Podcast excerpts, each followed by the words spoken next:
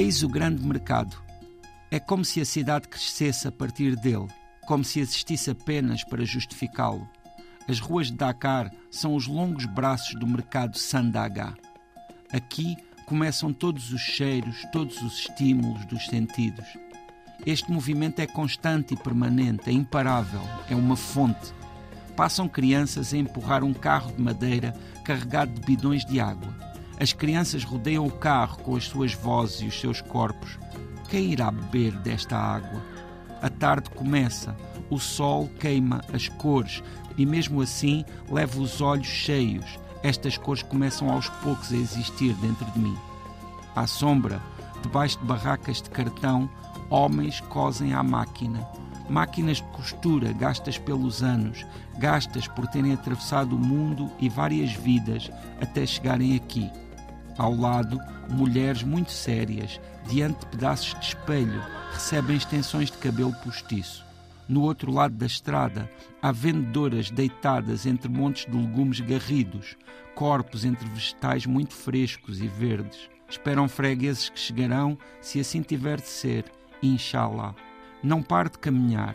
Passe também por lixo, pequenos ou grandes montes de lixo, o cheiro nauseabundo de alguma coisa a apodrecer e à distância uma longa estrada, corpos a caminharem entre trânsito sem interrupções, a levarem caixotes à cabeça, trouxas à cabeça, bebés presos às costas com um pano.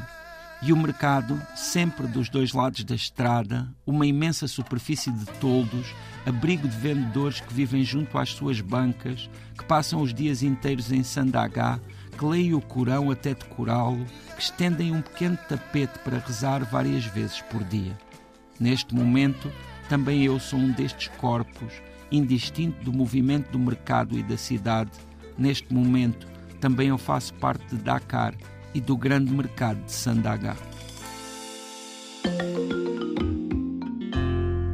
José Luís Peixoto não vamos de todo o terreno, também podíamos. Já houve uma prova, continua a haver, sim. mas já não com o mesmo, mesmo destaque que tinha. Sim, sim, mas vamos até, até Dakar, no Senegal. Vamos começar esta conversa por onde partirão em visita quase todos os turistas, que é a partir do grande mercado, ou seja, provavelmente é o primeiro sítio que se visita uhum. quando chega a Dakar.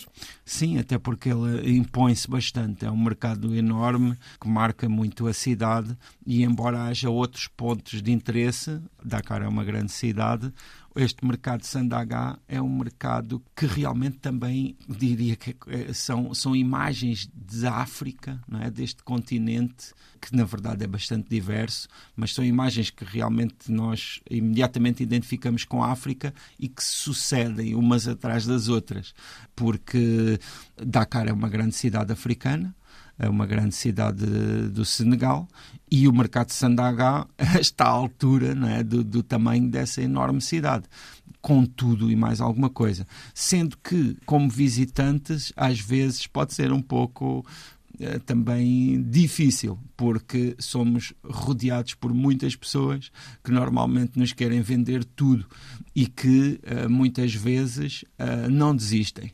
Chegam a acompanhar-nos durante quilómetros e são pessoas que muitas vezes nem têm nada para vender mas vão tentando vender os produtos das bancas dos outros. Uh, porque como eles falam... Isso é solidariedade.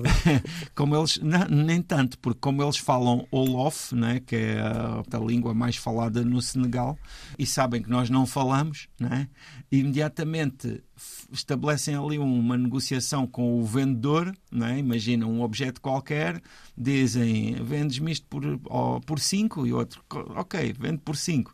E ele depois tenta vender-nos a nós por 10 e, e, ganha toda a gente. Ele, se conseguir vender por 7, já ganha 2, não é? E o outro ganhará o lucro dele também. Por isso, eh, muitas vezes, há ali muita gente que não tem nada melhor do que fazer, vai connosco até ao fim do mundo, sempre a tentar vender-nos alguma coisa. E depois, nesse caso, é muito complicado, eh, porque se nós pararmos a olhar, então aí é sinal de que estamos interessados e depois muito, temos de ser muito hábeis porque têm todas as técnicas para nos comprometer com a compra, não é?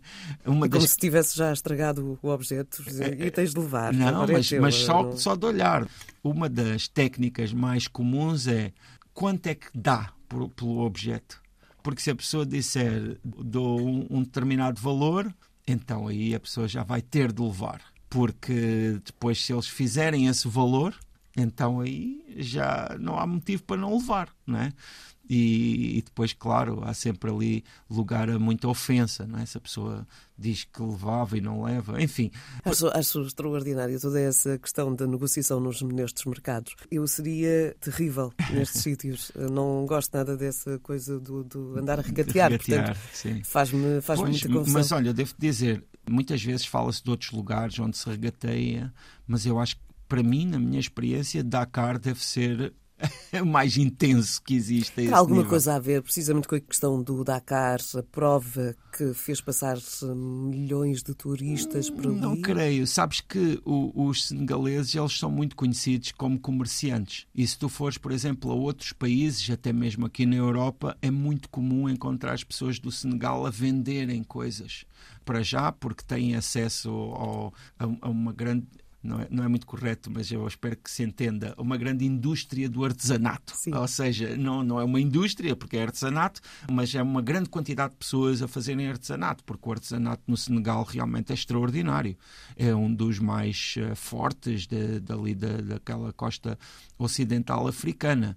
E isso, claro, existindo esse artesanato, depois tem de haver pessoas para o vender também, né? e para o distribuir até, não só no Senegal, mas no mundo. Mas no próprio Senegal isso é muito visível. E eu acho que acabará por ser isso que faz com que também haja tanta gente dedicada ao comércio, sendo que depois também há os, os, produtos agrícolas, porque o Senegal também é um país com uma agricultura muito importante, é um país que é muito próspero em termos da sua natureza. E estavas a falar do Paris-Dakar e eu comecei-me a lembrar logo do meu próprio Paris-Dakar. Porque eu ia das... perguntar se alguma vez tinhas feito. Eh, não, nunca fiz o Paris-Dakar. Não, não em competição, não é? Mas uh, havia imensa gente que acompanhava. Sim, depois... seria incrível, seria incrível, mas isso aí seria, tinha de atravessar Marrocos, a Mauritânia, mas o, o, o meu Paris-Dakar pessoal foi uh, ir a conduzir entre Dakar e Banjul, que é a capital da Gâmbia. A Gâmbia, portanto, fica Uh, integrada é, no interior do Senegal, tá? é um país rodeado de Senegal por todos os lados, ao longo do rio, e foi muito incrível para mim fazer essa viagem porque as estradas são muito, muito fortes. Uma das coisas, por exemplo, as, as estradas têm, do modo geral, muitos buracos, muitos, muitos, muitos, muitos. E eu lembro-me, por exemplo, de uma coisa que acontecia muitas vezes, que era, nomeadamente, crianças que numa área, por exemplo, de 100 metros, cobriam os buracos todos com terra e uhum. faziam com que a estrada ficasse arranjada, mas depois cobravam dinheiro às pessoas. É claro, as pessoas iam no carro e então eles estendem um fio entre um lado e o outro da estrada, imagina uma cordazinha ou um fio de lã ou uma coisa assim, para que as pessoas parem e deem alguma moeda ou alguma coisa para ajudar a esse trabalho que fizeram. Uh, sendo que muitas vezes os carros só passam e levam o fio à frente, não é? Mas é uma imagem muito de África, não é? Uhum. E é uma, uma ideia que nos remete para uma realidade que é uma realidade onde existe, por exemplo, os grigris, os grigris que são uh, os amuletos que as pessoas trazem ao pescoço e que são feitos por uns feiticeiros e que são umas caixinhas que lá dentro têm umas, umas orações, uma realidade onde existe por exemplo, as lutas, há uma forma de luta no Senegal que, que, é muito seguida e que existem jornais sobre isso, existe um campeonato disso e que é muito marcante. Ou seja, isto para dizer que o Senegal é um país imenso, não é? É um país sobretudo muçulmano, mas que também tem uma aproximação a essa religião muito própria, porque tem os imãs, porque no Senegal as pessoas não rezam diretamente a Allah rezam ao seu imã e o imã é que reza é a mensagem. E isso faz com que exista também muitos grupos, pessoas que estão ligadas mais a um imã ou a outro imã, sendo que o Senegal e, e Dakar e, é, é, um grande caleidoscópio de cultural e isso tudo acaba por estar aqui muito marcado no mercado de Sandagá, porque lá vê-se tudo isto, vê-se as crianças a, a, a, procurarem a vida e a tentarem ajudar e ganhar alguma coisa, que pronto, hoje em dia na nossa realidade é muito censurável, mas que ali ainda é algo que acontece e que se pode ver ali com muita facilidade. Existe a questão religiosa, que também é muito presente. Às sextas à tarde, a cidade para e todas as pessoas vão rezar, enchem-se ruas inteiras de pessoas a rezar no meio da rua. Isso é uma coisa também que é incrível. E, os, e as mesquitas a, a transmitirem aquelas orações. E pronto, e depois existe a comida, existe o calor, existe todas aquelas imagens e aqueles estímulos de, do Senegal. E pronto, e ficamos então por aqui eh, no que diz respeito ao eh, Dakar. De facto, andamos muito à volta do grande mercado, mas sim. a cidade vive muito sim. deste grande mercado. Sim, sim. E, e eu acho que é muito daí... simbólico, é muito simbólico depois de outros elementos que, que são muito marcantes, não só na cidade, mas também no país. O Tanto Mundo está presente nas plataformas de podcast e também em RTP Play.